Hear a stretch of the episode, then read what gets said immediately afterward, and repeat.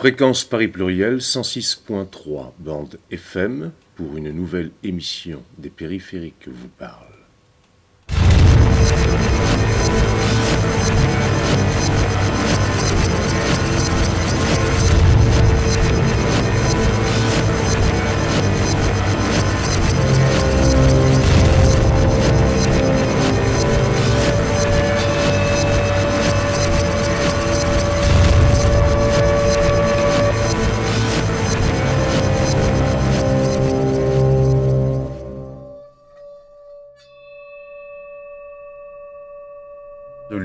l'Université du bien commun à Paris. L'Université du bien commun à Paris est née, une initiative citoyenne pour mieux connaître et défendre les biens communs matériels et immatériels. À travers un cycle d'ouverture intitulé Biens communs, histoire, actualité et perspectives, sept rencontres, ateliers, débats et projections d'octobre 2017 à avril 2018. Au 100 ECS, établissement culturel solidaire, en partenariat avec Fréquence Paris Pluriel.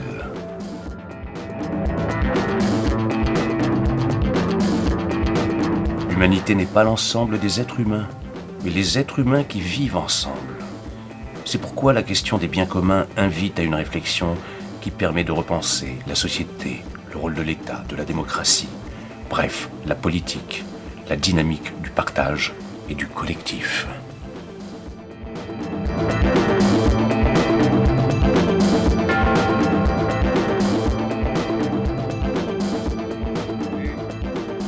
Aujourd'hui, nous vous proposons d'écouter les rencontres qui ont eu lieu dans le cadre des journées printanières de l'Université du bien commun Ceci dans le cadre de la quinzaine du bien commun proposé par l'établissement culturel solidaire le 100 ECS. Il s'agissait d'une rencontre intitulée Bien commun, accès aux ressources vitales et droits humains avec Sylvie Pacro, professeur-chercheur à l'école d'études politiques de l'Université d'Ottawa, et Pascal Durand, député européen, groupe des Verts, Alliance libre européenne. L'animation était assurée par Emmanuel Poilane, directeur de la Fondation France Liberté très heureux cet après-midi euh, de partager donc euh, ce moment avec Sylvie Pacro, donc qui, a la chance d'être membre du conseil d'administration euh, de la fondation, mais qui est surtout professeur à l'école d'études politiques sur Ottawa, mais qui mène aussi un certain nombre de, travaux en France en lien avec tout un tas d'acteurs. Donc bienvenue Sylvie, on va te laisser la, parole dans, dans, un premier temps.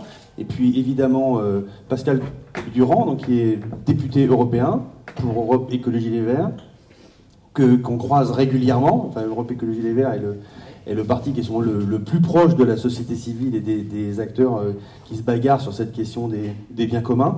Donc on sera ravis dans, un deuxième temps de pouvoir euh, te laisser la parole, te laisser réagir peut-être à, ce que Sylvie euh, aura dit. Puis on a deux heures devant nous.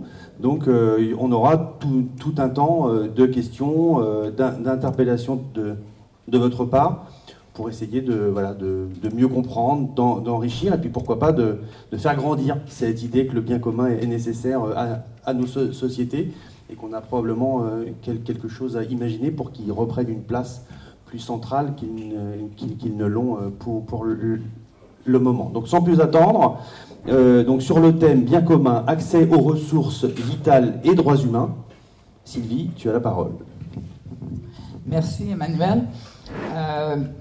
Ce que je souhaitais partager avec vous aujourd'hui, euh, et euh, sous contrôle de Ricardo, évidemment, parce que ça fait plusieurs dizaines d'années maintenant qu'on se croise sur ces problématiques, c'est les résultats, dans le fond, d'une recherche que nous avons menée avec une collègue économiste à l'Université de Toulouse et une autre politologue, moi faisant office de juriste pour l'occasion, euh, devant la question de comprendre qu'est-ce que ça pouvait vouloir dire le retour, la résurgence du commun et des biens communs depuis les années 90.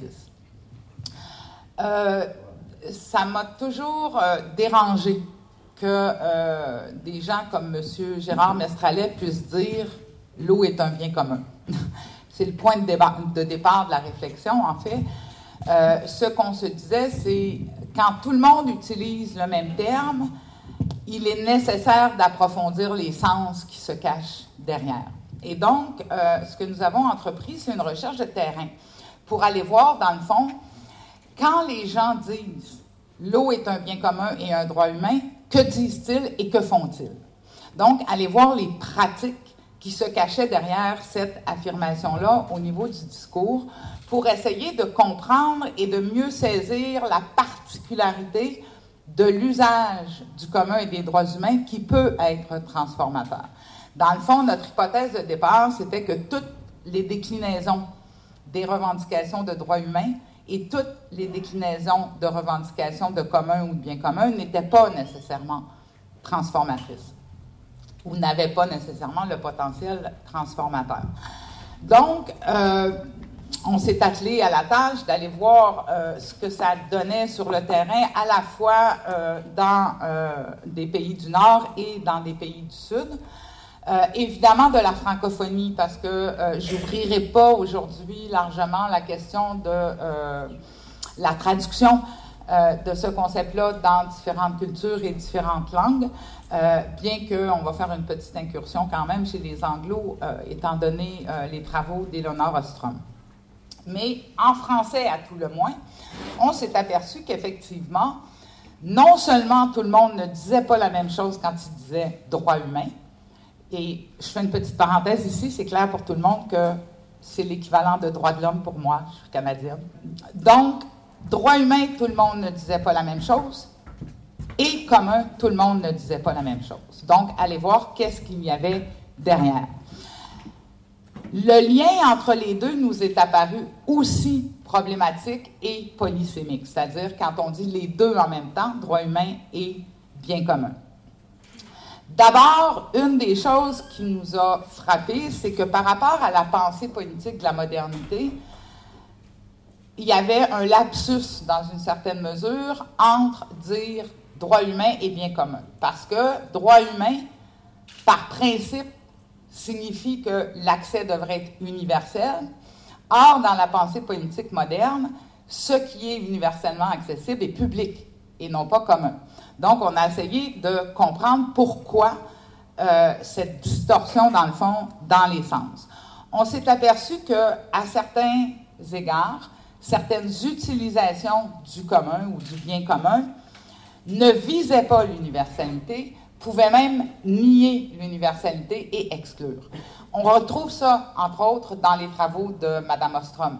Euh, quand on gère une ressource en commun dans la, la pratique des ce qu'on appelle en anglais les Common Pool Resources, pour protéger les biens, on peut choisir d'exclure. Et donc, il n'y a pas nécessairement un accès qui est universel. On s'est aperçu aussi qu'une autre signification euh, qui pouvait être sous-tendue par l'utilisation des deux concepts, c'est de les utiliser comme synonymes. Quand les gens utilisent bien commun comme une, euh, finalité, dans le fond, dans son sens normatif, le bien commun de Thomas d'Aquin, par exemple, un peu comme synonyme de l'intérêt général, dans le fond, bien commun et droit humain deviennent synonymes. L'accès de tous est le bien commun. Donc, c'est en termes de finalité que ça se pose dans ce cas-là. Troisième cas de figure, et là, ça devient plus intéressant, ce n'est pas la nature de la chose que l'on vise par le commun, mais les modalités de la mise en œuvre. Et cela apparaît intéressant quand on regarde la lutte qui s'est déroulée dans le système international pour faire reconnaître le droit d'accès à l'eau, parce qu'on a été obligé de se rendre compte que, en fait, les droits humains tels qu'ils sont définis juridiquement ne disent rien des modalités de mise en œuvre. Le débat dans le système des droits de l'homme a bien montré, euh, c'est écrit en toutes lettres dans les rapports, que même si les États sont responsables, de la mise en œuvre des droits humains, ils peuvent choisir de laisser la gestion à des acteurs privés, de le faire eux-mêmes. Et donc, les droits juridiquement définis ne disposent pas du tout des modalités qu'on va prendre pour parvenir à créer ou à protéger, dans le cas de l'eau, ce qui est nécessaire au droit.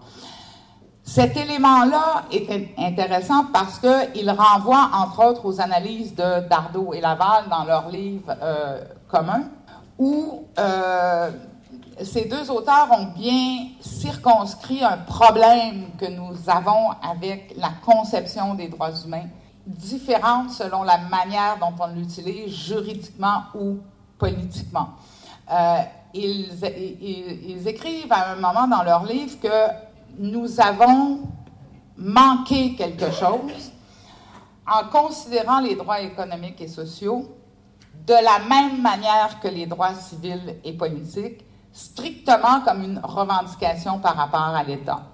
Et cela fait qu'on met un point aveugle, dans le fond, sur justement les modalités de production du bien ou des biens qui sont nécessaires à l'atteinte de ces droits-là. Parce que quand on parle de droit à l'éducation, droit à la santé, droit à l'eau, etc., droit au logement, euh, on se rend bien compte, effectivement, que on est de plein pied dans le domaine de l'économie, au sens large du terme, et non pas de l'économie euh, classique telle qu'on nous la présente aujourd'hui.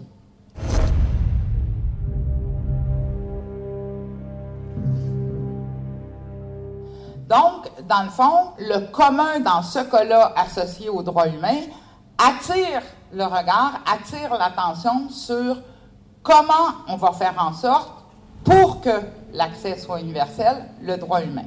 Et donc, à partir de là, et probablement parce que nous étions justement dans une équipe interdisciplinaire, on en est arrivé à euh, considérer que cette compréhension-là de l'utilisation de droits humains et communs pouvait être considérée comme de la manière suivante, c'est-à-dire que ce sont les principes qui sont universels, l'accès de tous, les droits humains, mais que la mise en œuvre, elle, se décline dans la pluralité, parce que l'humanité est plurielle et parce que les conditions objectives sont plurielles aussi. Euh, si on pense, par exemple, au droit au logement, euh, le droit au logement euh, ici à Paris n'a pas besoin des mêmes éléments de mise en œuvre que, par exemple, dans le Grand Nord canadien pour les Inuits où le changement climatique est en train de les priver de la capacité, effectivement, de mettre en œuvre le droit au logement parce qu'ils ont besoin de la glace pour faire les igloos. Euh, donc, un peu partout sur la planète, les différents droits se déclinent dans leur mise en œuvre de manière plurielle et c'est là qu'intervient le commun. C'est donc dans une dimension de pluralité et une dimension de pluralité, ça, ça nous amène à penser du point de vue politique, parce qu'il faut discuter dans la pluralité. Donc, ça nous amène à dire les droits humains peuvent être déclinés avec une compréhension strictement juridique, c'est-à-dire l'accès de tous sans regarder comment on va le faire. Et c'est comme ça, dans le fond, que s'est construit le système international des droits humains, comme la plupart de nos systèmes nationaux. Il y a une deuxième compréhension des droits humains qui est une compréhension politique des droits humains, qui, elle, dans le fond, vise à faire passer des choses de besoin à droit. Et quand on fait passer quelque chose de besoin, de besoin à droit, c'est par l'action politique, c'est de l'action politique. Dans le fond, ça nous ramène un peu à la compréhension qu'avait Anna Arendt euh, du monde commun, c'est-à-dire, et, des droits humains surtout, parce qu'Anna Arendt, elle disait, dans le fond, on n'a qu'un seul droit, le droit à une communauté politique à même de nous garantir des droits. Et elle disait, dans le fond, que les droits humains, on n'a pas à en trouver l'origine. L'enjeu, c'est pas qu'ils soient naturels, naturalisés, mais c'est une invention. C'est quelque chose que l'on crée. Et donc, c'est là que, dans le fond, l'utilisation des droits humains ne mène pas à une compréhension identique dans toutes les luttes. On se retrouve donc de ce côté-là avec une compréhension des droits comme naturels qui les dépolitisent, d'un côté. Dans le débat sur l'eau, on a bien vu euh, cet aspect-là. Et par ailleurs, une compréhension politique des droits humains qui, elle, mène à revendiquer quelque chose, revendiquer le passage d'une logique de besoin à une logique de droit et donc à sortir les éléments qui sont nécessaires à la mise en œuvre de la logique marchande. Et là encore, la lutte pour le droit à l'eau a bien montré qu'au point de départ, c'était l'enjeu principal et qu'à la sortie, en 2010, quand le droit a été reconnu, on s'est bien aperçu que ce bout-là de la lutte, c'est-à-dire éviter la privatisation, la marchandisation de l'eau, ben, le droit humain ne nous permettait pas d'y répondre. Deuxième concept avec lequel on s'est un peu cassé la tête, c'est celui de commun ou de bien commun. Vous vous souvenez sans doute que la bataille de l'eau à l'échelle internationale s'est beaucoup déclinée en termes de patrimoine commun d'humanité, bien commun d'humanité, mais il n'y a pas eu que la bataille de l'eau. En fait, le commun est réapparu au tournant des années 90-2000 dans le discours à l'échelle internationale, dans les discours de contestation, aussi dans le domaine de l'Internet et de la connaissance. Et les deux, dans le fond, ont introduit des questionnements qui nous qui nous éclaire aujourd'hui sur justement les critères qui nous permettent de voir quand, il y a un potentiel transformateur ou pas, qui sont différents. D'abord, le patrimoine commun de l'humanité, pour l'eau, voulait dire, dans une certaine mesure, l'idée de la préservation, parce qu'on parlait d'une ressource naturelle, d'une ressource vitale. Dans le cas de la connaissance, ce que le débat a apporté, c'est qu'on a, dès le départ, parler plus de commun de la connaissance plutôt que de bien commun. Et donc, on a soulagé dès le départ le commun du bien parce que, précisément, la question du commun dans l'Internet a été, dès le départ, considérée à partir de ce que l'on pouvait créer en commun. Donc, la dimension de création, de production dans sous-jacente au commun était déjà présente de ce côté-là. Et du côté de l'eau, la question de la préservation. Il y avait quand même des ambiguïtés des deux côtés. Je vous l'ai dit tout à l'heure, quand M. Mestralet dit la même chose que moi, on a un problème. Euh, mais plus loin que ça, le patrimoine commun de l'humanité, quand on l'étudie, on se rend compte que, d'une part, au point de départ, dans le droit international, il n'a pas été inventé pour préserver. Il a été inventé, il a été mis dans la discussion pour la redistribution, mais non pas pour la préservation. À l'époque où on invente ce concept-là, dans le fond, ce que les pays nouvellement décolonisés veulent éviter, c'est l'accaparement par les pays riches et industrialisés de ressources qui sont dans les espaces communs. Encore plus, euh, le patrimoine commun de l'humanité va être complètement dégradé en 1994, où va intervenir un accord qui dit que le patrimoine commun de l'humanité doit être géré comme n'importe quelle marchandise soumise aux lois du marché. L'entreprise publique, entre guillemets, doit se comporter comme une entreprise comme les autres, etc., etc. Autrement dit, on a dans les textes juridiques internationaux vidé complètement le patrimoine commun, y compris de son sens de distribution. Pourtant, dans le discours, beaucoup d'acteurs ont utilisé le patrimoine commun de l'humanité pour parler de la question de la préservation de l'environnement. Mais c'est au plan philosophique, c'est au plan politique, mais pas au plan juridique. Et c'est important de le garder à l'esprit parce qu'on s'aperçoit, dans le fond, sur le terrain, que quand les gens utilisent le commun, ils renvoient encore une fois à des choses qui sont différentes. On parle, dans certains cas, du statut de la chose. Et quand on parle du statut de la chose, il y a une première ambiguïté qui apparaît, euh, c'est la notion de bien commun en économie. Les études économiques nous disent qu'il y a des biens publics, il y a des biens communs. Euh, les biens communs sont ceux qui sont rivaux. Euh, donc, ce que ça veut dire, c'est que l'usage par les uns peut nuire à l'usage par les autres, alors que les biens publics l'usage des uns n'empiète pas sur la possibilité d'usage des autres, etc. Mais on nous renvoie au domaine de l'économie classique dans une certaine mesure. Donc ça, c'est une première compréhension, dans le fond, euh, de euh, cette qualification de bien commun qui n'amène pas nécessairement un potentiel de transformation significatif. Chez les acteurs, il y a une deuxième euh, compréhension, celle que je vous ai dit tout à l'heure, c'est-à-dire pour certains acteurs, qualifier l'eau de bien commun découle directement du fait que c'est un droit. Puisque c'est un droit, il doit être commun. Comme si le statut découlait directement de la finalité qu'on avait définie, l'accès universel. Autre compréhension, encore une fois, qu'on a trouvée sur le terrain, c'est que la finalité d'accès doit être discutée en commun. Autrement dit, il appartient à la communauté de décider ce qu'elle retire dans le fond du marché et des règles marchandes parce qu'elle considère que l'accès doit être universel. Un troisième niveau, une troisième forme de compréhension ramène encore une fois, là aussi, à la logique développée euh, dans le livre de Dardo et Laval, c'est-à-dire c'est le faire en commun qui répond à la finalité. Il appartient au sujet des droits de faire en commun ce qui est nécessaire pour la mise en œuvre des droits. Dans cette perspective-là, il y a une dimension politique qui est différente selon les conceptions du commun.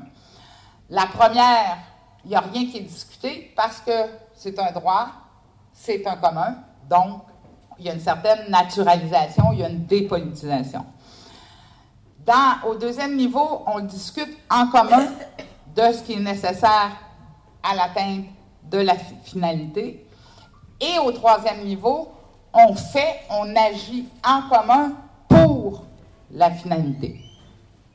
Ce sont donc les deux dernières compréhensions du commun qui peuvent avoir un potentiel politiquement transformateur. Ici, je, laisse tomber les interprétations qui sont de nature plus normative au sens de saint Thomas d'Aquin, parce que dans une certaine mesure, c'est un pléonasme, donc ça nous ne fait pas avancer dans le fond euh, dans la euh, compréhension des choses. En faisant ce parcours-là sur le terrain, on a rencontré deux autres termes qui étaient significatifs, deux autres concepts qui étaient significatifs, soit par leur absence, soit par leur invocation récurrente. D'abord, la gratuité, qui était complètement absente. Même les acteurs qui parlent en, termes de droit d'accès à l'eau comme droit humain ou l'eau bien commun ne parlent pas, n'envisagent pas la gratuité. Et un autre terme qui, lui est significatif parce qu'il est revenu très régulièrement euh, en association avec les deux autres concepts, c'est le terme de participation. En creusant le sens de ces deux absence et présence, ce qu'on s'est aperçu dans le fond, c'est que, d'une part, la compréhension du commun et du droit humain, dans ces versions à potentiel transformateur, nous renvoie à une conception de l'économie. D'une autre économie, évidemment pas de l'économie néoclassique, mais de l'économie au sens où c'est le faire ensemble, c'est le créer, c'est le inventer auquel renvoie le commun. Et donc, on a essayé de réfléchir à que voulait dire la distinction entre les deux, c'est-à-dire quand on parle que de commun ou que de droits humains. Et ce qui nous est venu à l'esprit, dans le fond, ça nous a renvoyé aux travaux des économistes institutionnalistes hétérodoxes qui remettent en question, dans le fond, la déliaison entre production et consommation. Et là, on a essayé de réfléchir quelle catégorie pourrait nous permettre de comprendre ce qui est en train de se passer quand on parle de commun et de droit humain. Et si on prend le droit humain comme la finalité et le commun comme la mise en œuvre en commun, à ce moment-là, on peut renvoyer aussi à une réencastration de la production et de la consommation qu'on ne considère plus séparément.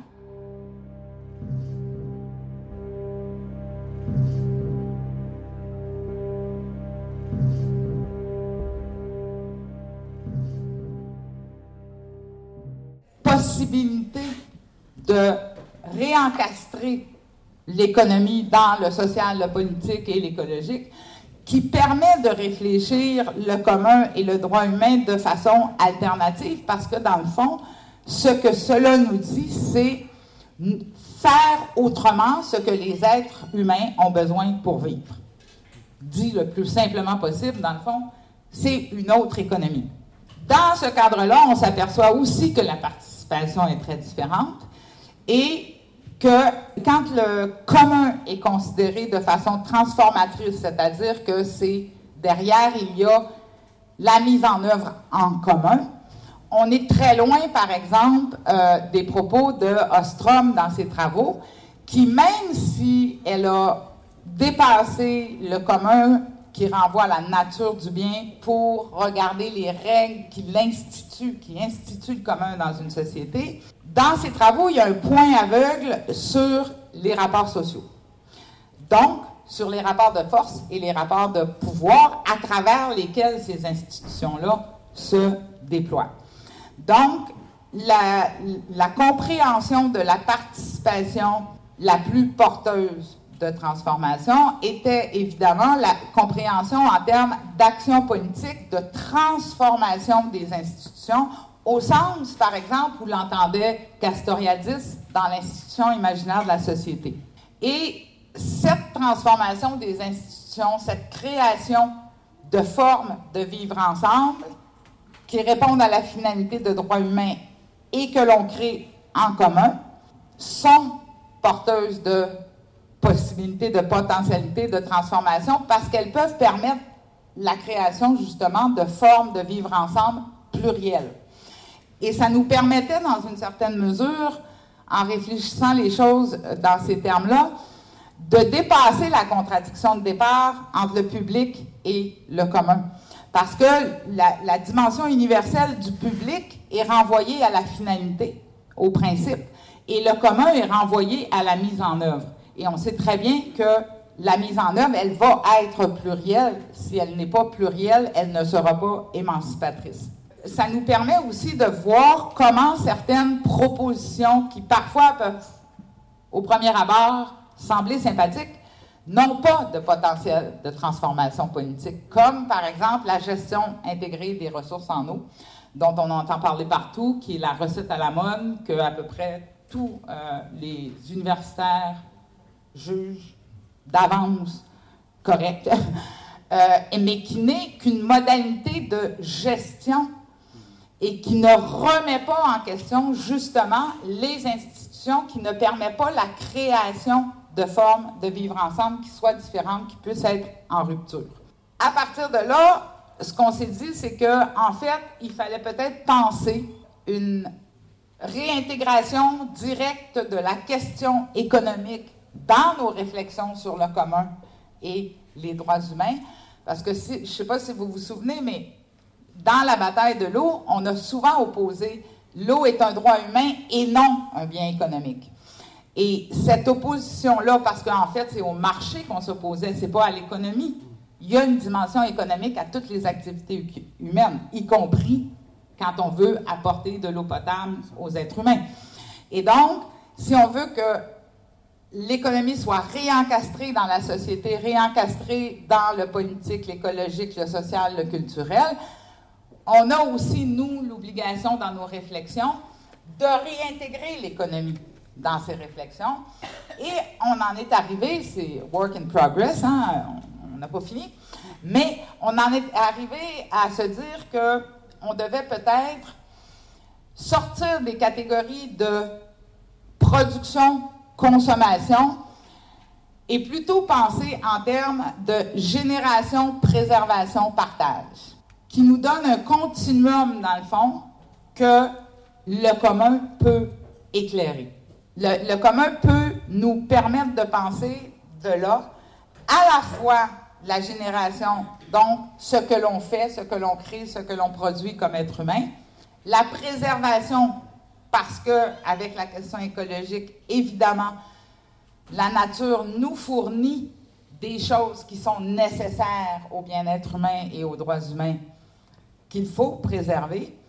et le partage, la manière dont on, y a accès. Qu'est-ce qui doit être universellement accessible et pourquoi? Repenser dans une certaine mesure l'activité économique humaine pour réorganiser le vivre ensemble. L'utilisation de ces termes-là, évidemment, nous porte un potentiel de transformation puisque euh, depuis 20 ans maintenant, pratiquement, hein, c'est les années 90, milieu des années 90, le groupe de Lisbonne, euh, les biens communs, la bataille de l'eau à la fin des années 90, euh, la bataille de l'Internet aussi. Depuis ce temps-là, l'utilisation des biens communs ou du commun et des droits humains pour les résistances, les luttes sociales, les contestations n'a cessé de prendre de l'ampleur.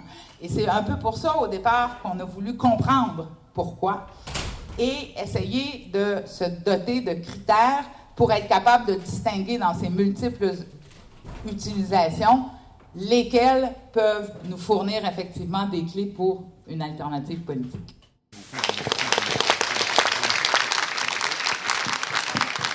Vous êtes toujours sur Fréquence Paris Pluriel, 106.3 bande FM pour l'émission des périphériques vous parle et nous allons prendre l'écoute des interventions qui ont eu lieu dans le cadre des journées printanières de l'Université du Bien commun. Il s'agissait donc euh, le samedi 26 mai d'une rencontre intitulée Bien commun, accès aux ressources vitales et droits humains. Vous avez pu écouter Sylvie Pacro, professeur-chercheur à l'école d'études politiques de l'Université d'Ottawa. Et nous allons maintenant écouter Pascal Durand, député européen, groupe des Verts, Alliance Libre Européenne au travers de, ton engagement euh, au, niveau de voilà, au niveau de l'Europe. Voilà, comment tu peux nous, nous donner des, des, pistes pour essayer qu'on ne soit pas juste dans, dans, une approche philosophique, mais qu'on puisse se dire demain, on a une chance de faire avancer un espace euh, politique qui soit réellement engagé sur cette question des, des biens communs et sur cette transformation que Sylvie appelle de, de ses voeux. À partir du moment où on ne se révolte pas contre une situation qui nous apparaît euh, inacceptable, parce que c'est la définition de l'inacceptable, c'est de ne pas être accepté.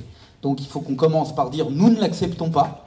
Euh, c'est la condition sine qua non. Elle n'est pas suffisante, c'est clair, mais elle est nécessaire. C'est-à-dire que si on passe pas par cet instant de révolte, de condamnation d'un monde euh, que nous refusons, on n'a aucune chance de gagner parce que, évidemment, d'autres euh, ont intérêt à ce que ce monde existe et se développe. Et ils ont un intérêt économique, mais pas simplement. Il y a un intérêt idéologique, il y a un intérêt philosophique derrière. cette appropriation alors, euh, des biens publics, des biens communs, cette appropriation de, ce que nous avons, euh, le nous étant un nous collectif au sens de l'humanité. Après, j'irai deux mots sur le droit humain en tant qu'écologiste. J'ai une version un peu peut-être différente par rapport à, une vision un, peu trop anthropocentrée, non pas euh, d'une manière générale dans le discours, hein, mais, très souvent. C'est-à-dire que moi, j'ai une approche qui est un peu différente. C'est la nature n'est pas là pour nous servir, mais est un des éléments euh, de euh, l'ensemble de la vie et du vivant. Et euh, mon approche des biens communs est peut-être légèrement différente à ce niveau-là, et je la dissocie des droits humains pour une part, tout simplement parce que je donne à la nature des propres droits. Mais ça, c'est un autre débat philosophique, hein, et c'est un débat qui est d'ailleurs né aussi au milieu des années 50 sur le fait de, donner une éthique à la planète, à, la nature en elle-même, et, savoir si on ne peut pas raisonner non pas en termes de droits et de devoirs, mais tout simplement en, termes de, morale à l'égard euh, des éléments comme les fleuves, comme l'eau, comme, euh, comme la terre, comme tout ce qui permet à la vie d'exister, au vivant au sens large. Parce que, euh, en fait, le monde dans lequel nous sommes, et, je crois que nous sommes dans une accélération d'un phénomène, c'est que alors, je, prends souvent cet exemple, prenez-le pour ce qu'il est, juste une manière d'illustrer. C'est pas, c'est pas de la nostalgie, c'est pas simplement non plus de dire le, monde est simple. Mais euh, moi, j'ai été élevé à un moment, euh, et, je pense que nous sommes pas mal à avoir euh, connu cette même période. J'avais été très marqué dans mes, années lycéennes, militantes, par le discours qu'Aliende avait porté à l'ONU. en de mémoire, ça devait être en, en 72 ou quelque chose comme ça, quand il a pris le pouvoir et quand euh, le Front populaire euh, s'est installé au Chili avant qu'il ne soit assassiné et renversé par justement des forces euh, du, monde de la marchandisation et, d'une idéologie qui n'avait pas vocation à défendre l'intérêt général et le bien commun, mais c'était à l'occasion des, et vous en souvenez sûrement, des mines de cuivre. de la nationalisation, de la renationalisation des mines de cuivre qui à l'époque appartenait aux banques et aux intérêts privés américains, et où euh, le président Allende avait dit mais c'est un bien commun au Chili, à la population chilienne, nous devons nous le réapproprier parce que c'est une richesse que nous devons partager pour l'ensemble de la population et pas simplement la donner à des intérêts privés. Et Allende est allé dire quelque chose euh, à l'ONU euh, qui, était à la fois visionnaire, à la fois réel, à la fois visionnaire et, et, en même temps dramatique quand on regarde comment après le monde a évolué. Il a dit, vous savez, euh, fut un temps, et en France, ce temps, c'était le colbertisme. donc vous voyez, on est là, les 16e, 17e. C'est-à-dire, c'est un moment où euh, l'État a considéré que le commerce, à l'intérieur de son territoire, devait être soumis à des lois qui sont des lois d'intérêt supérieur, dites d'intérêt général, qui à l'époque étaient prises par des représentants du roi. Ça ne nous plaît pas, mais je veux dire, le principe, c'était quand même qu'il y avait un espace d'intérêt général. Et on disait, voilà, le commerce à l'intérieur de notre territoire doit respecter ces règles-là. Et ça, ça a tenu, bon an, mal an, pendant, euh, allez, trois siècles, trois, quatre siècles, où on avait effectivement une organisation, c'est-à-dire que l'intérêt général, représenté par l'État central ou décentralisé, on s'en fout, euh, l'intérêt général était porté par des élus ou par des désignés, mais qui, voilà, qui définissaient les règles. Et puis Allende est venu dire, en disant, mais attention, nous sommes entrés dans un monde maintenant différent dans lequel des multinationales, à l'époque essentiellement américaines, opèrent sur l'ensemble de la planète, mais ne rendent plus de compte aux États. Parce qu'effectivement, ils viennent prendre le cuivre ici, ils viennent prendre le pétrole ailleurs, ils viennent prendre l'eau, tout ce dont ils ont besoin, mais ils le gèrent en fonction des législations qui leur vont bien. Autrement dit, ils vont faire, et vous le savez, ils vont payer leurs impôts à tel endroit, ils vont aller euh, récupérer le droit social à tel autre, ils vont, etc., euh, etc. Ce monde-là, Allende a commencé à dire attention, nous entrons dans un monde où les États ne peuvent plus contrôler le fonctionnement du, euh, dire, du, régime général des échanges, du marché, du commerce, du commerce, de l'économie, et nous perdons, nous politiques, et donc les peuples qui nous ont élus, perdent la capacité à intervenir sur la défense. Et là, on parlait bien de la défense de l'intérêt général, du bien commun, de, ce qu'on veut, des services publics ou autres. Ça, c'était la deuxième étape. Et je vous ai dit, la première étape, elle a duré quasiment entre 3 et 4 siècles. Parfois un peu plus pour certains pays, parfois moins. Et là, en 30 ou en 40 ans, qu'est-ce qu'on a eu à vivre C'est pour vous montrer l'accélération du monde. C'est que Allende disait à un moment où les États ne contrôlaient plus les intérêts privés. Or, le monde dans lequel nous sommes arrivés maintenant, c'est un monde qui arrive, et c'est pour moi la fin d'un cycle, c'est un monde dans lequel non seulement les intérêts euh, généraux, les intérêts des États ne peuvent plus contrôler les intérêts privés, puisqu'on voit bien que les multinationales continuent à s'amuser et font le fameux forum shopping, tiens je te prends ça là, tiens je te prends euh, la fiscalité en Irlande, je prends, enfin etc., la recherche au Luxembourg, parce que c'est exonéré, enfin bon, on s'en fout, tout ça vous le savez. Donc ils font ça. Mais ils ne font plus que ça maintenant. C'est que en plus on leur donne les moyens, et c'était un des combats que nous avons menés contre le TAFTA, contre le CETA, mais il y en a d'autres. C'est qu'on donne les moyens à ces multinationales de poursuivre et de sommer les États, c'est-à-dire ceux qui représentent encore l'intérêt général, quelles que soient les critiques qu'on puisse avoir à l'égard des États, ils viennent nous sommer de justifier de nos choix. Et on a vu par exemple au Canada, vous le, savez, puisque le Canada l'a vu avec, avec les, sables bitumineux ou autres, on a un exemple qui est un exemple qui, nous, nous avait énormément marqué. On a l'appropriation de l'eau, mais quasiment volontaire, c'est-à-dire que dans une petite ville, on vient dire bah, on va faire de l'exploitation de sable bitumineux, etc., etc. Et finalement, tout le monde dit ah bah, ça va être bon pour l'emploi, ça va être bon pour euh, les redevances qu'on va recevoir, etc. Et allons-y. Donc on donne les autorisations et on y va. Sauf que ce que l'on ne regarde pas, c'est que l'utilisation de l'eau pour ces exploitations, et vous le savez, est quelque chose de démentiel. Quand on parle des gaz de schiste ou autres, on, parle souvent de la fracturation, etc. On ne, regarde pas les effets après, à terme, sur l'utilisation de l'eau. Et là, pour le coup, une appropriation, une privatisation euh, de l'eau. Et on est arrivé donc à, cet, euh, élément qui fait que bah, les agriculteurs, qui faisaient quand même la vie historique, la vie au sens noble, avec un grand V, de euh, ce petit village, dit mais attendez, mais non, on n'a plus d'eau. Et donc l'intérêt général de la ville, c'était de dire ah bah oui, mais on va peut-être quand même effectivement essayer de partager, parce qu'on a utilisé le mot coopérer, le fameux comme opérare, c'est-à-dire travailler ensemble. Donc essayer de coopérer avec euh, le privé. Et le privé a dit mais vous foutez de moi. Moi j'ai euh, les autorisations, les exploitations, les machins, donc vous allez vous faire voir. En gros, je vous la fais brève, hein, ils l'ont peut-être mis des formes un petit peu plus, et encore, je suis même pas sûr qu'ils aient mis des formes plus polies. Mais la réalité, c'est allez vous faire voir. Moi, j'ai un intérêt économique, j'ai euh, les utilisations et j'utilise. C'est simplement, si je prenais cet exemple-là, c'est pour montrer que les choses évoluent. C'est-à-dire que dans un premier temps, et la classe politique, et j'allais dire peut-être même la majorité du village, était très heureuse de voir arriver euh, l'exploitation des gaz de schiste, des machins, etc. Un peu comme nous, on a vu des gens qui étaient contents de voir des centrales nucléaires euh, c'est quelque chose qui pour moi était évidemment euh, un supplice, mais des gens qui finalement, comme on voit, euh, même à Bure, là, avec l'enfouissement, ils vont se prendre pour des milliers d'années, des machins. Et tous les maires, tous les élus locaux disent Ah bah c'est bien, mais oui, c'est sécure, évidemment, tout est toujours sécure, et puis on va toucher des redevances, et puis vous allez voir, ça va créer de l'emploi, ça va, etc., etc. Donc bref, on a une espèce de oui, de, dialectique, de logique qui consiste à, faire accepter par les populations euh, l'inacceptable. Mais justement, là où ça bouge, et ça revient à votre question, c'est qu'à un moment, on, s'aperçoit que ça n'est pas viable à terme. Ça n'est pas l'appropriation par des intérêts privés d'éléments nécessaires à la vie. Et l'eau est absolument nécessaire, elle est nécessaire pour l'agriculture, mais pas que, elle est nécessaire pour les soins, elle est nécessaire pour tout, elle est nécessaire à la vie. Donc là, on s'aperçoit qu'il y, a des marches arrière et des rétropédalages.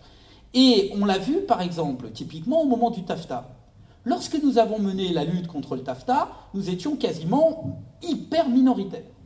Bon, il y avait ceux qui ne savaient pas ce que c'était, mais, même dans ceux qui savaient, il y avait, ouais, mais enfin bon, finalement, c'est du commerce. Et quand on a commencé à parler, et le combat qu'on a gagné, c'est symptomatique, ça a commencé par les tribunaux arbitraux. Et c'est là où la population s'est mobilisée. Et c'est là où les gens ont dit, y compris des gens de droite. Moi, j'ai vu au Parlement européen quelqu'un comme Alain Lamassoure, qui dirige euh, les Républicains. C'est quelqu'un d'honnête, de droite, d'honnête, qui a regardé et qui m'a dit Pascal, pour les tribunaux, tu as raison on a toujours défendu le fait que la justice devait être indépendante, euh, devait être euh, entre des mains de... On ne peut pas la laisser au privé. En deux mots, c'était le fait euh, d'associer à un accord, donc l'accord entre les États-Unis et l'Europe, qui allait devenir quasiment la, norme dans le monde entier, parce que c'est les deux plus grands blocs économiques, avait donc des tribunaux réservés aux investisseurs, donc à tous ceux qui mettaient de l'argent dans les échanges, qui devait être géré par des arbitrages privés. Vous savez, un peu comme tapis. Vous vous souvenez des 400 millions euh, euh, de tapis euh, qui avaient été donnés à l'arbitrage privé plutôt que de rester dans, la gestion de la justice publique. Et donc là, on voyait bien qu'il y avait une double appropriation. Il y avait l'appropriation par le privé d'un certain nombre de biens qui sont des biens normalement qui devraient être partagés différemment, et vous avez dans un deuxième temps le privé qui gère lui-même. donc on enlève la justice euh, à, qui est quand même un des droits régaliens historiques, on enlève la justice, euh, encore une fois, à l'État aux régions, aux nations. Mais donc, voilà, ce, qui est important, euh, et, ce qu'il faut arriver peut-être à, pour, schématiser, pour laisser place au débat, je ne veux pas être trop long, mais juste pour, répondre à cette illustration. La réalité, c'est que nous entrons dans un monde, nous sommes entrés dans un monde où le monde marchand essaye de s'approprier la totalité du bien sur Terre. Voilà, c'est simple. Rien ne doit échapper au monde marchand. Rien. Donc on, parle effectivement là de l'eau, des terres, de l'air, etc. Mais demain, ça sera les bras, les reins, les... ça a déjà commencé d'ailleurs, et ça continuera. Rien ne doit échapper à la marchandisation du monde. Ça, c'est une idéologie. C'est une idéologie. Et c'est l'idéologie que nous devons combattre au quotidien. Et donc pour la combattre, nous devons évidemment euh, mettre en place des, grains de sable dans ces logiques-là. Nous devons faire échapper un certain nombre de biens. Alors après, la définition que nous leur donnons, bien commun, bien public, bien etc., euh, nous devons les faire échapper à la logique euh, financière, à la logique économique, à la logique de marchandisation. Nous devons les protéger. Nous devons donc faire en sorte qu'ils soient partagés équitablement. Et nous devons pour cela transformer la notion juridique du droit de au droit à quelque chose. C'est-à-dire que, par exemple, on doit passer du droit de l'environnement, qui va régler certaines normes, à un droit à l'environnement, qui fait que nous devons considérer comme un droit humain le fait de pouvoir respirer un air non pollué, dès lors que la pollution, évidemment, a des causes qui sont des causes euh, contrôlables. Nous devons considérer l'accès à l'eau, donc le droit à l'eau, comme il y a maintenant un droit au logement, et pas simplement un droit du logement. Ça n'enlève rien au fait qu'il y a eu pendant des années un droit du logement et qu'il faut garder le droit du logement, mais on essaye maintenant d'intégrer le, fait que des gens doivent pouvoir dormir dans euh, un lieu euh, fermé, etc. C'est un droit qui doit être un droit reconnu et défendu. Nous devons faire la même chose pour le droit à l'eau, pour le droit à un certain nombre de choses. Et donc le rôle du politique. Le rôle du politique, ça n'est évidemment pas euh, simplement d'attendre la grande transformation. il y a une superbe citation de Castoriadis, je suis un fan absolu de Castoriadis. J'ai été nourri à, sa pensée pendant des années. Simplement, nous, on a aussi un besoin d'urgence. C'est-à-dire qu'on doit agir aux deux niveaux. Quand, par exemple, je suis allé en Palestine l'année dernière euh, sur une délégation, euh, c'était l'année dernière, puisque cette année on m'a interdit d'y retourner, mais bon, euh, l'année dernière j'avais pu y aller, il y a un peu plus, 18 mois, et j'avais fait une délégation sur l'eau. Mon urgence, c'est de faire en sorte que dans les colonies, c'est pas de transformer le monde des colonies. Bien sûr, j'aimerais à terme que la Palestine soit indépendante et son État, etc. C'est pour moi une évidence. Mais mon urgence, c'est de faire en sorte que quand il y a une rivière qui coule, qui tombe du Jourdain et qui va, enfin bon, quand, j'ai cette eau-là qui existe, elle soit équitablement partagée. Et qu'elle ne parte pas à raison de 80% pour irriguer euh, des colonies, pendant que les 20% restants euh, vont sur une population qui est euh, dix fois plus nombreuse et, qui n'a même pas accès à ce droit élémentaire qui est le droit à l'eau.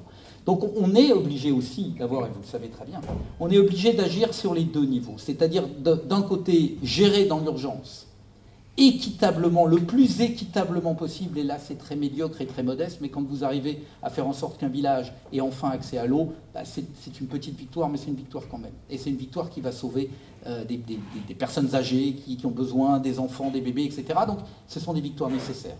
Et après, nous devons aussi agir pour faire en sorte que ce monde change.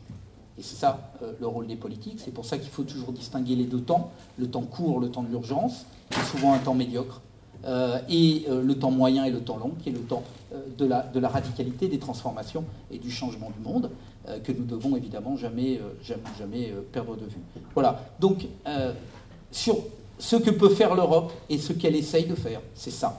C'est-à-dire, en ce qui nous concerne, continuer à, démontrer que ce monde, cette logique de marchandisation, de vente, d'appropriation par le privé des biens communs et de la perte de la capacité des politiques à agir est un monde dangereux que nous devons combattre. Et nous devons essayer de faire des majorités pour le transformer.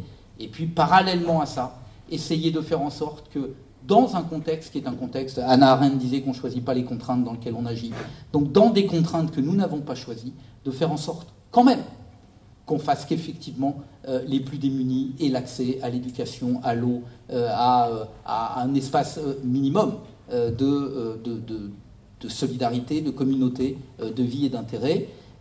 voilà, c'est quelque chose qui parfois est très très frustrant. On a l'impression qu'on, un peu comme un syndicaliste qui a envie de changer le système, mais qui en même temps parfois est obligé de se contenter d'une augmentation de 50 euros par personne parce que bah, ces 50 euros ils sont nécessaires à ceux qui à la fin du mois peuvent pas payer leurs euh, factures. Voilà, c'est, on est dans les deux, euh, dans les deux instances. nous, on n'a pas la chance de pouvoir avoir le, temps des, des réflexions aussi approfondies sur les biens communs. Mais, mais vraiment, enfin, ce qui, ce, qui, ce, qui fait peur, et ça, ça fait vraiment peur, c'est de voir qu'il y a une machine qui est mise en place, mais vraiment dans l'intérêt des grandes entreprises, des banques, de la finance, etc que cette machine-là est extrêmement efficace, euh, qu'elle a des relais dans toutes les institutions, que euh, quand on essaye de se lever face à ça, on nous explique qu'on veut tuer l'emploi, qu'on veut tuer l'économie, qu'on veut tuer, etc.. Et on n'a pas accès aux médias en plus hein, euh, pour pouvoir défendre nos thèses. Donc c'est un combat très, très compliqué, mais c'est aussi la fierté de le mener, c'est le fait d'être dans, une, dans une minorité qui essaye de changer les choses et, qu'on ne le gagnera, et c'est là que je me permets de vous rendre hommage aussi, et vous le savez, je le dis à chaque fois, nous ne gagnerons, nous, et nous ne pouvons gagner dans les institutions ce combat que quand la société civile est mobilisée, quand les ONG, les assos, les syndicats, quand la, vraie société euh, pousse Et là, effectivement, on arrive, et vous le savez, par exemple, sur l'initiative citoyenne sur l'eau, à l'Europe a été la, seule initiative citoyenne qui a été reconnue. Ça, c'est grâce à plus d'un million de personnes qui ont signé, qui se sont battues. Et nous, on fait les relais. Voilà. Mais sans vous, sans la société, bah, malheureusement, voilà, on n'y arrive pas. Euh, je ne sais pas si j'ai été clair, mais en tout cas, j'ai essayé d'expliquer que le politique a un rôle à jouer. On n'est pas du tout dans l'instant ou dans le moment où il faut que les politiques lâchent l'affaire et qu'on dise bon bah finalement tout ça est foutu. Non, c'est pas vrai. Mais c'est compliqué. Je vous assure que c'est compliqué, que les intérêts euh, qui sont face à nous sont très très puissants, euh, que les lobbies sont très très riches et, que, malheureusement beaucoup de parlementaires se laissent séduire par les sirènes euh, d'un discours facile, d'un discours démagogique. Euh, je ne dis pas qu'il se laisse séduire par l'argent, euh, je n'oserais pas, même si, même si certains parfois y sont sensibles.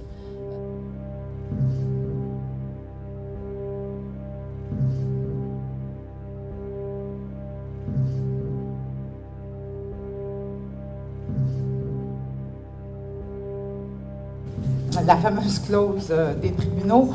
Vous ne l'avez pas vécu encore, mais nous, on l'a vécu euh, ce que ça veut dire concrètement. Il y a un universitaire canadien qui s'appelle Stephen Gill qui a euh, appelé ça la constitution du capital contre la constitution des peuples.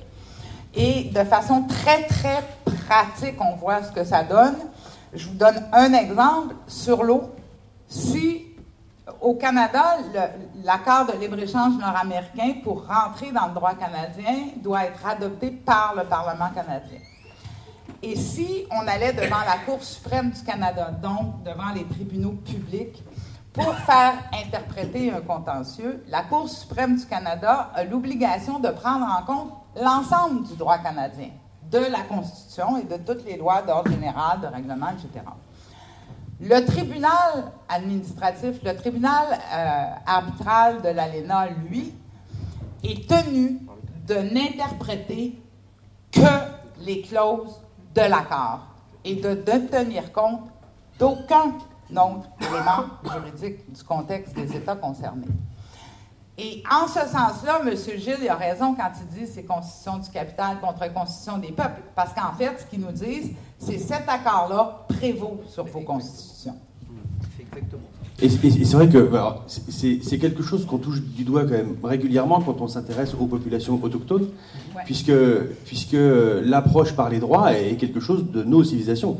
Et, du coup, pour les peuples autochtones de la, la, plupart des peuples autochtones sur la planète, ça n'existe pas. Et donc, ils sont dans une dynamique souvent de partage, puisqu'ils ne sont pas dans, dans, dans cette approche droit. Et en même temps, ils sont dans cette dynamique, non seulement de partage, mais de respect de l'environnement, de la forêt, de l'eau, de la montagne, etc. Et c'est vrai qu'on essaye, euh, nous, de, les faire parler le plus souvent possible dans des, des, sphères occidentales pour que euh, cette idée que nos sociétés doivent reprendre conscience, mais au sens fort, de ce qu'est la planète et de ce qu'est la complexité de la planète, pour que nos modes de société retrouvent leur, leur place dans quelque chose de beaucoup plus global et qu'on arrête de penser que c'est l'argent qui va permettre de, sauver la planète. C'est complètement faux. Ce qui, ce qui permet de sauver la planète, c'est l'équilibre. Et du coup, comment on réinvente la place des biens communs dans des sociétés où, que ce soit des acteurs privés ou que ce soit des acteurs publics, on est quasiment tout le temps dans une approche économique au sens de la gestion et au sens de l'équilibre économique. On a oublié le reste. Donc euh, il va vraiment falloir que l'espace politique se, se, réélargisse pour faire que l'économie soit, un pan, mais que ce ne soit pas le seul pan. Et, c'est vrai qu'aujourd'hui, quand on, essaie de débattre sur ces questions-là, on, en parlait assez récemment sur la question euh, de la liberté d'expression avec On ne se taira pas et, autres, on a l'impression qu'aujourd'hui, la société civile et les tribunaux qui ont face à eux le monde économique et trop souvent le monde politique, au moins de, la, classe majoritaire, et c'est eux qui, décident pour tout. Et, ce qui est intéressant sur, ça, c'est que c'est pas seulement c'est pas seulement un choix politique au sens de je dirige mon propre territoire, c'est une conscience de l'environnement qui dit mais vous ne pouvez pas faire ça, c'est pas bon pour la planète, et du coup nous on se bat pour que notre environnement soit, préservé. Donc du coup ça, ça, devient des, acteurs euh, très importants. Là, on, là aussi on touche du doigt euh, des, sujets qui sont euh, des, des, sujets majeurs. c'est que on est arrivé à un moment de la, de, la, de la civilisation, tout simplement parce que ce sont nos civilisations euh, qui sont en danger parce que euh, ceux qui les ont construits, c'est-à-dire l'eau, la terre, l'air, etc., sont euh, actuellement soit appropriés, soit pollués. Donc on est, on est dans un danger civilisationnel, mais alors au sens d'Edgar Morin, pas au sens bidon qui a pu être utilisé par d'autres personnes.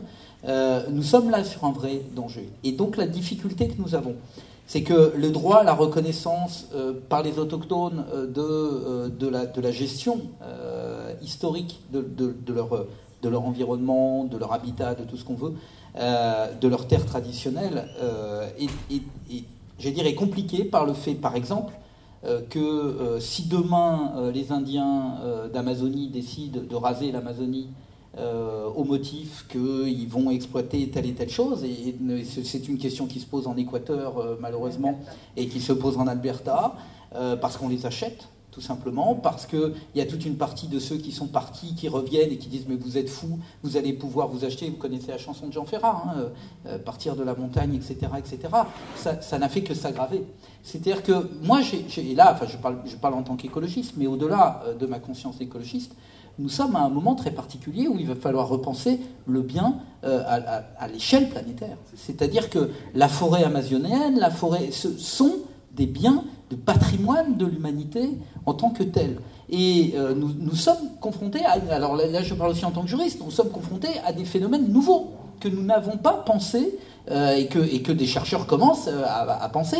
Mais le politique sera très en retard sur ces questions-là. La seule chose que le politique peut dire, c'est faites attention, parce que ça devient irréversible le jour où l'Amazonie est détruite, le jour où les forêts primaires sont détruites. C'est pour ça que autoriser euh, par exemple, dire en même temps nous devons, et en même temps et pas un hasard, dire en même temps nous devons protéger la terre, mais en même temps autoriser Total à importer 300 euh, 000 tonnes d'huile de palme qui va détruire les forêts primaires indonésiennes, etc., c'est juste euh, quasiment criminel, le terme est peut-être excessif, mais en tout cas, c'est à l'égard de l'humanité, c'est quelque chose qui devient à la limite de, de l'écocide. Et donc, nous devons penser euh, globalement. Ça a été dit depuis des années, mais la, pensée globale n'a pas encore de concrétisation réelle sur un plan euh, humain et planétaire, parce que l'ONU fait ce qu'elle peut, mais, mais, malheureusement, voilà. Donc, la, défense ou, ou, le fait que les peuples autochtones aient euh, accès maintenant à un certain nombre de droits, et c'était évidemment une très très bonne chose, ne sera pas pour autant une garantie à terme de la sauvegarde euh, de euh, la planète et de l'humanité, tout simplement parce que les intérêts financiers plombent tout et qu'il y a un moment où il faut sortir du monde marchand. Il faut, il faut qu'on arrive à, casser cette logique, à savoir que tout est une marchandise, tout est achetable, tout est, il faut qu'on casse cela. et c'est quelque chose qui... et je termine là-dessus, mais vous avez raison sur la déclaration des droits universels qui sont liés de la lutte, etc mais il y a une partie quand même euh, qui nous fait mal, c'est que, et celle-là elle se retrouve dans la déclaration euh, des droits de l'homme et du citoyen euh, française, mais qu'on retrouve aussi, c'est la défense du droit de propriété. Parce que n'oubliez pas que le combat de la Révolution, enfin c'est tout ça on le sait tous, mais ça n'a pas simplement été l'émancipation humaine, ça c'est vrai pour le côté, et tant mieux, même si à l'époque humaine c'était uniquement les hommes et les... Bon, passons, mais c'était effectivement un vrai combat d'émancipation, et ça a été historiquement une avancée considérable, euh, mais ça a été pour l'insertion du droit de propriété, c'est-à-dire la bourgeoisie qui a voulu s'approprier euh, justement cette capacité A, a été dangereuse. Et l'est encore de plus en plus parce que l'atteinte au droit de propriété euh, est quelque chose qui est très difficile à, à mettre en œuvre. Hein.